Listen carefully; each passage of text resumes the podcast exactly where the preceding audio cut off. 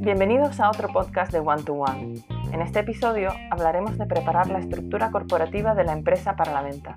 Te contaremos todo lo que hay que tener en cuenta respecto a la organización de tu empresa, el negocio, la planificación fiscal, los posibles conflictos de accionistas y el equipo de gestión.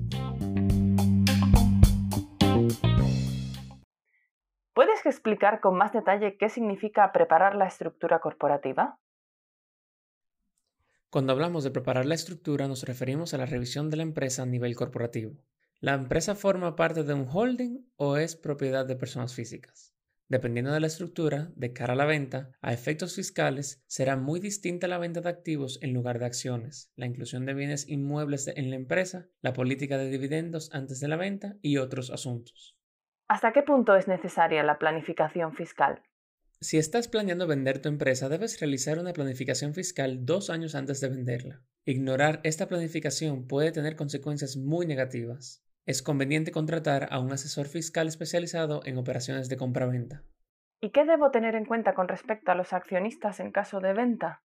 Considera que pueden surgir conflictos entre tus accionistas, así que anticipate a ellos. Preocúpate de saber quiénes son y qué quieren. Sus intereses deben estar alineados con los tuyos en la medida de lo posible, así que ten las conversaciones difíciles sobre la venta con ellos cuanto antes. Cuando te sientes a hablar con ellos, escucha lo que esperan de la venta y responde las dudas que puedan tener. Hemos visto el error que cometen algunos empresarios que venden que han ignorado los problemas que pueden generarse al descuidar el trato con los accionistas en caso de venta.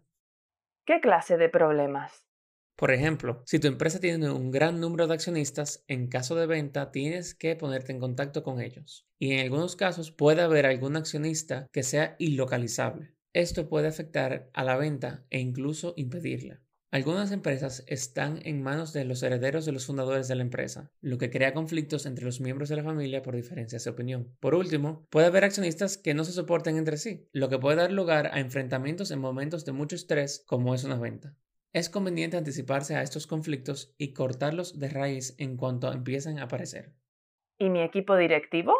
Las relaciones con los directivos son delicadas en el proceso de venta y deben manejarse con cuidado. Hay que empezar por identificar quiénes son los directivos clave y darles un papel para que se impliquen en la venta para que trabajen a favor de la misma. Además, mostrar que tu empresa está en buenas manos añade atractivo a la empresa ante un posible comprador. ¿Qué medidas puedo aplicar para animar a los directivos a implicarse en la venta?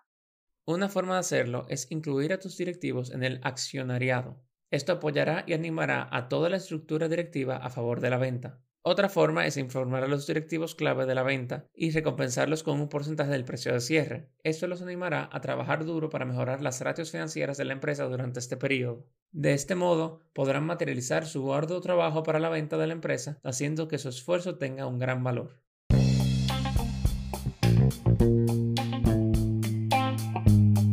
Muchas gracias por escuchar. Esperamos que esta información haya sido útil. Les esperamos en el próximo episodio.